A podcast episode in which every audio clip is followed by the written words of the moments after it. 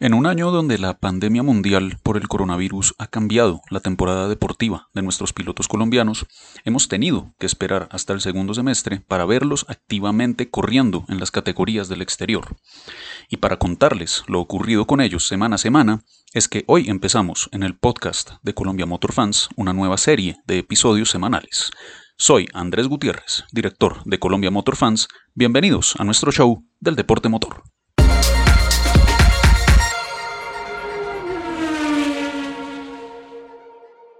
Recuerden que nuestros podcasts los pueden escuchar a la carta cuando quieran en nuestra web colmotorfans.com slash podcast o también en las aplicaciones de Anchor FM, Spotify, Google Podcast o Apple Podcast. Aparte de contarles lo ocurrido con nuestros pilotos en el exterior, tendremos espacio para anécdotas y recuerdos de nuestros competidores. Parte de lo que ya hemos venido compartiendo cada domingo en la noche con nuestros especiales de El Retrovisor por Facebook Live. Estos episodios irán en paralelo con nuestras entrevistas especiales o con los análisis de la Fórmula 1 que realiza nuestro compañero Juan David Lara, para que no dejen de seguir nuestros capítulos. En este primer episodio hablaremos de la Superfórmula japonesa, que ha comenzado recién su temporada con la bogotana Tatiana Calderón a bordo, y de la segunda fecha de la Fórmula 4 italiana, el campeonato en el cual se ha estrenado en el automovilismo Sebastián Montoya, el hijo de nuestro ex Fórmula 1, Juan Pablo Montoya. Tatiana Calderón pasó de todo para llegar hasta Japón y pudo finalmente disputar la primera fecha de la Superfórmula japonesa, el campeonato más importante de monoplazas que se realiza en el lejano oriente. Algunos pilotos notables que pasaron por esta categoría son Pierre Gasly, que actualmente está en Fórmula 1, Eddie Irvine, quien fue uno de los contendientes al título del Mundial en el 99, o Jenson Button, campeón mundial de Fórmula 1 en 2009. Estos autos tienen prestaciones similares a las de un auto de Fórmula 2, categoría por donde ya pasó la piloto bogotana en la temporada pasada, esta primera carrera de Tatiana en la categoría fue en el circuito de Motegi, un clásico de campeonatos como el MotoGP y en donde también la IndyCar estuvo presente por años en esa región japonesa donde son fanáticos de las competencias de IndyCar. Claro que la Indy hacía más carreras en el óvalo e inclusive la serie kart, donde también Juan Pablo Montoya pasó por ese óvalo bastante rápido y técnico, pero que en los últimos años no se ha podido utilizar por eh, los desastres provocados en su momento por eh, el terremoto, el maremoto y lo que posteriormente ocurrió con el desastre nuclear de la planta de Fukushima. Parte de todo eso pues también tuvo que ver con esos daños sobre el óvalo de Motegi. Volviendo a lo que fue el arranque de la temporada de Tatiana Calderón en esta superfórmula japonesa, primero ella tuvo que superar las restricciones de viajes y los problemas producto de la pandemia del COVID-19. Tatiana tuvo que llegar cerca de tres semanas antes de la competencia a cumplir con una estricta cuarentena, porque era obligatorio, dado que venía desde España. Recordemos que España, en el caso europeo de esta pandemia, ha sido uno de los países más afectados por el COVID-19. Tatiana vive en este país, en la península ibérica, y tuvo que dar ese viaje con suficiente anticipación para poder participar de la, de la competencia de esta superfórmula japonesa. Habiendo superado ese periodo de cuarentena, Tatiana llegó a Motegi para disputar una carrera que fue pactada a 35 vueltas, y esto también tuvo cambios. La Superfórmula normalmente disputa carreras casi casi con distancia de una carrera de Fórmula 2, de una carrera feature de Fórmula 2, que son carreras de cerca de 250 kilómetros de, de distancia, e inclusive se realizan comparadas en pits obligatorias. Para esta primera fecha, por lo menos lo que se sabe hasta ahora no es seguro si así va a seguir el resto de la temporada, la Superfórmula optó por recortar la distancia desde las 52 vueltas originales a 35 y asimismo la detención en los pits pasó de ser obligatoria a ser opcional. Esto en argumentos del campeonato japonés se hizo para reducir costos en el equipo y en el personal que cada escudería pone en pista, de nuevo por todos los temas que han tenido que ver con el COVID-19. Pero esa detención en pits fue parte de esa estrategia clave para que Tatiana pudiese recuperar lo que parecía ser un fin de semana bastante complicado para la bogotana. El hecho de no conocer la pista, el hecho de no haber disputado nunca antes una carrera en el circuito de Motegi fue un reto adicional también para Tatiana, aparte de ser su primera carrera en esta categoría. Eh, esas restricciones de no haber podido entrenar con suficiente anticipación, realmente Tatiana se limitó más que nada a hacer giros en simulador, según comentarios de la misma piloto bogotana, hizo que en sus tiempos de prácticas no estuviera cerca de los tiempos esperados. De hecho, estuvo en las últimas posiciones, cerca de dos segundos eh, desfasada con respecto a los tiempos del resto de la grilla. Y en la clasificación, pues algunos problemas con el tráfico, que es algo que además en lo que Tatiana tendrá que seguir trabajando, ya que de eso viene desde, desde sus años en Fórmula 3, en Fórmula 2. Esos problemas para ubicar, para tener una buena posición en pista a la hora de clasificar pues en esta primera carrera también lo ubicaron en la posición 18, sin dudas pues un verdadero reto por delante para la bogotana, además de ser en un terreno, en un territorio desconocido para ella y con un calor extremo, pues eh, la carrera se disputó sobre una temperatura ambiente que en ocasiones excedió los 40 grados centígrados. En declaraciones de la propia bogotana, fue una de las carreras más desafiantes que ha tenido en su, en su en su carrera deportiva precisamente por ese calor. Eso fue sin dudas un reto a tener en cuenta. Pero allí fue en donde la estrategia pagó, porque esa parada en pits que era opcional, optaron eh, Tatiana y su equipo, el Tribon Drago Corse, con el auto Honda número 12, optaron por llevar a cabo esa estrategia, esa detención, para tener unos neumáticos más frescos en el cierre de carrera. Y esto fue lo que le permitió a Tatiana avanzar desde la posición 18 hasta la número 12, inclusive defendiéndose en las vueltas finales de los ataques de varios pilotos importantes y, veteranos de esta categoría, incluyendo a un ex campeón de la Superfórmula que le atacó en los giros finales. Así que sin dudas, un fin de semana que comenzó bastante complicado para la bogotana, termina con una nota aceptable. No es para sacar el camión de bomberos, ni mucho menos, pero avanzar de la posición 18 a la posición 12, con los retos que supuso nada más llegar hasta la pista, nada más llegar y prepararse con un tiempo limitado de entrenamiento, es sin dudas algo a tener en cuenta y ojalá desde allí Tatiana empiece a mejorar en lo que ella sabe y que es más autocrítica que nadie, como lo escucharemos a continuación, respecto a las actividades o a lo que tiene que llevar a cabo para mejorar en este campeonato. En especial lo que tiene que ver con la clasificación, que es quizás uno de esos puntos que siempre ha representado una, una flaqueza en Tatiana Calderón, sobre todo en las carreras de monoplazas, porque la posición de partida, como todos lo sabemos, es clave y bueno, sin duda será uno de esos retos en los que Tatiana que tendrá que trabajar fuertemente de cara a la segunda fecha de la Superfórmula japonesa. Terminamos el primer fin de semana en la Superfórmula aquí en Motegi, salíamos del puesto 19 después de unos problemas en la clasificación,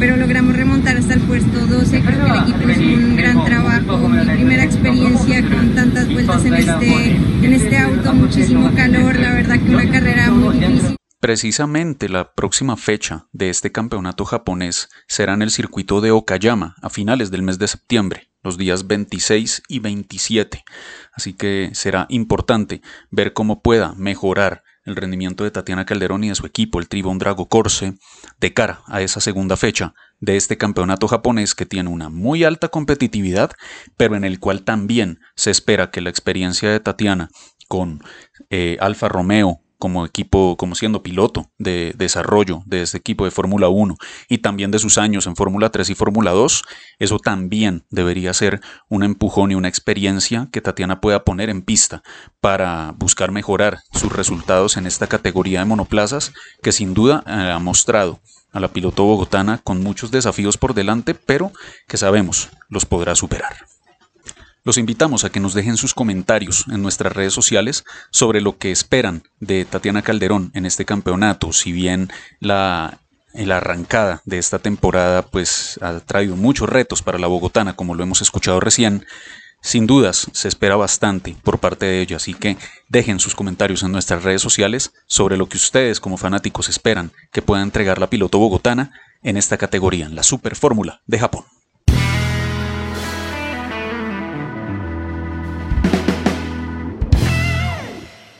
Para nuestro recuerdo de hoy, en el retrovisor, vamos a revivir la victoria del bogotano Sebastián Saavedra en las 24 horas de Daytona de 2019. Sebastián fue nuestro piloto representante por años en la IndyCar y en las 500 millas de Indianápolis, además de ganar en categorías como la Indy Lights, la Fórmula BMW de Alemania, donde además en 2007 fue el novato del año. Uno de esos pilotos que fue pupilo de la leyenda Roberto José Guerrero. Sebastián en 2019 hizo parte del equipo Dragon Speed en el campeonato IMSA de resistencia en la categoría LMP2 y a bordo del prototipo número 18 ganaron las 24 horas de Daytona en su categoría y finalizaron sextos en la general junto con el mexicano Roberto González, el venezolano Pastor Maldonado y el irlandés Ryan Cullen. Recordemos un poco de ese final de carrera legendario y una gran victoria de Sebastián Saavedra y de las declaraciones que él dio en exclusiva a Colombia Motor Fans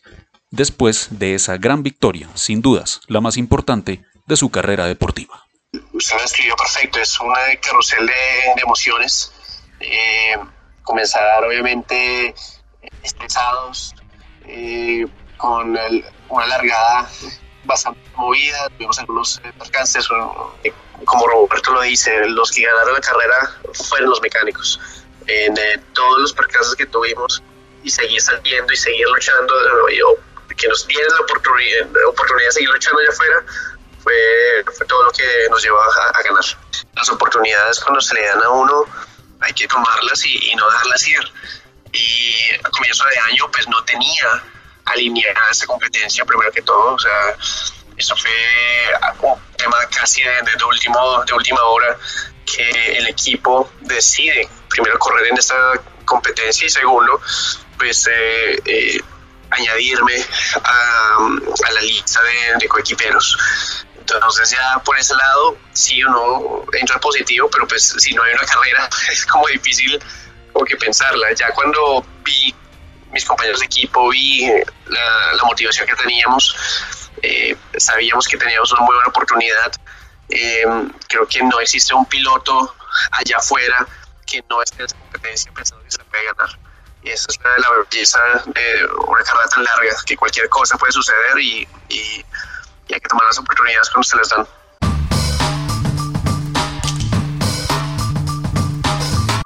Para el joven piloto colombiano radicado en Estados Unidos, Sebastián Montoya, este ha sido un año de transición y sin dudas ha empezado a, pagar esa cuota de inexperiencia con la Fórmula 4 italiana, que disputó su segunda fecha de esta campaña 2020 en el circuito de Imola, la sede histórica del Gran Premio de San Marino de Fórmula 1, el autódromo Enzo y Dino Ferrari. Tres carreras comenzaron en cada fecha de la Fórmula 4, tres carreras de 30 minutos cada una, 30 minutos más una vuelta, y una, un fin de semana que le dejó muchas lecciones al piloto colombiano. El propio Sebastián, como ya lo escucharemos en sus declaraciones a continuación, tuvo que afrontar eh, optimismo desmedido, que él mismo lo va a comentar en esas declaraciones, y eh, esa cuota de aprendizaje de manejarse en el safety car, de no tener una clasificación tan positiva y de tener que lidiar con la estrategia y con el tráfico en esas pruebas de clasificación un abandono en la primera carrera, producto de un accidente en donde pues se, excedió tal vez en las intenciones por avanzar cuando venía en el top 5 de la carrera. En la segunda manga del fin de semana, una posición 14 que pudo ser aún mejor, él mismo nos lo comenta en las declaraciones respecto a la velocidad que sabía que tenían con su monoplaza número 6 del equipo Prema Power Team y en la tercera carrera, ya cuando todo se empezó a dar y todo se empezó a mostrar de mejor manera para el colombiano, terminando en la séptima posición, luego de haber comenzado 19 en la grilla, 12 posiciones que remontó Sebastián en un lapso de 30 minutos, nada mal, de verdad teniendo en cuenta la experiencia que apenas está agarrando Sebastián en el automovilismo. Estábamos muy, muy, muy rápidos, eso sí eh, finalmente mostramos la velocidad que teníamos, creo que quedamos séptimos al final, entonces pasamos a 12 personas, que es mucho. Eh, la remontada era espectacular. Eh, al final me mandaron a Parc Fermé con los, que, con los tres primeros por lo, por lo rápido que íbamos, entonces eso es un buen problema. Eh, sí, eh, unas pasadas que yo dije, vamos, así se hace, y otras que uno cierra los ojos y reza a ver si le salen, pero sí, muy bien y muchas gracias al equipo y los patrocinadores. Recordemos que este es el tercer fin de semana que tiene Sebastián en competencias de monoplazas. Ya había disputado la primera fecha de la Fórmula 4 italiana en el circuito de Misano y además fueron invitados con el equipo Prema Power Team a la Fórmula 4 alemana en, la, en una de las fechas de este campeonato en el circuito de Nürburgring, donde también estuvo presente el colombiano Sebastián Montoya. Así que sigue siendo un año de aprendizaje, un año de entendimiento. Y para Sebastián, pues todo suma, todos los kilómetros que pueda tener en pista suman y es importante, más allá de que se puedan cometer o no errores, obviamente minimizarlos, que sean tan poquitos errores como sea posible porque eso aumenta el tiempo en pista de Sebastián y eso es lo más importante para él en este momento. La remontada como la que vimos en la tercera carrera da cuenta del rendimiento y de la capacidad que tiene Sebastián para atacar cuando tiene que hacerlo. Y como ya lo vimos en la primera fecha de esta Fórmula 4 italiana en Misano, cuando tiene que defenderse, también lo hace con todo Sebastián. Sin dudas eso es parte de ese talento que él tiene y del aprendizaje que lleva por años bajo el ala de su papá, de Juan Pablo Montoya, quien mejor que su propio padre para enseñarle todos esos secretos que tiene el automovilismo. Sin dudas es un año en el cual veremos eh, a Sebastián seguramente cometer varias equivocaciones, pero todo eso es parte de ese aprendizaje y de ese derecho de piso que tendrá que pagar el piloto colombiano para hacerse a un espacio, a un lugar en medio de esas categorías grandes de formación. Recordemos que este es apenas el inicio de su escalera de ascenso rumbo al sueño que él mismo ha indicado que quisiera llegar a la Fórmula 1. Obviamente faltan varios años para verlo eh, tocar la puerta de la gran categoría de los monoplazas a nivel mundial, la Fórmula 1, pero sin dudas que ya empieza a mostrar rasgos de esa velocidad y de ese buen talento que puede llevarlo más arriba. Habrá que esperar cómo evoluciona esta temporada. La Fórmula 4 italiana continuará en el circuito Red Bull Ring de Spielberg, la sede tradicional del Gran Premio de Austria de Fórmula 1, a mediados de este mes de septiembre. Así que sin duda será una nueva oportunidad para ver a Sebastián Montoya seguir sumando esos kilómetros en pista y que ojalá todo eso le permita empezar a acercarse al podio, acercarse a esas posiciones de privilegio, donde ya tenemos a uno de eh, esos pilotos que puede ser referente para Sebastián. El italiano Gabriele Mini, que es además coequipero de Montoya en el Prema Power Team. Este piloto ya ha ganado competencias de esta Fórmula 4 italiana y es también su primer año en esta categoría. Así que sin dudas es un buen termómetro para Sebastián. Siempre lo que dicen de las competencias de automovilismo europeo donde tu compañero de equipo es eh, tu primer rival en pista, así que sin dudas será importante ponerle el ojo, tener muy presente los resultados que también pueda lograr este piloto italiano, Gabriele Mini, para poder evaluar también el performance de Sebastián Montoya más allá de las cosas que puedan ocurrir con el equipo, con cada carrera, porque cada uno afronta retos distintos, pero sin duda será un buen punto de comparación. Así que estaremos pendientes de esa nueva fecha de Sebastián Montoya con la Fórmula 4 italiana en el Red Bull Ring a mediados del mes de septiembre.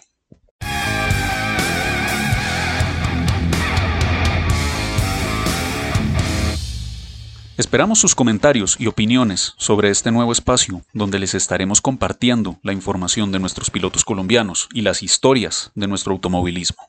Semanalmente tendremos el resumen de la actividad de nuestros compatriotas por las pistas del mundo, así que en nuestro próximo episodio esperen lo ocurrido con Juan Pablo Montoya y con Gaby Chávez, luego del paso del campeonato IMSA por el circuito de Road Atlanta, una de las pistas icónicas del automovilismo de resistencia.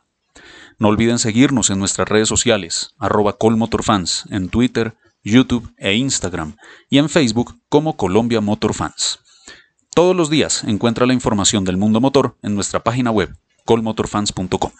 Soy Andrés Gutiérrez, gracias por acompañarnos en este podcast y nos oímos la próxima semana.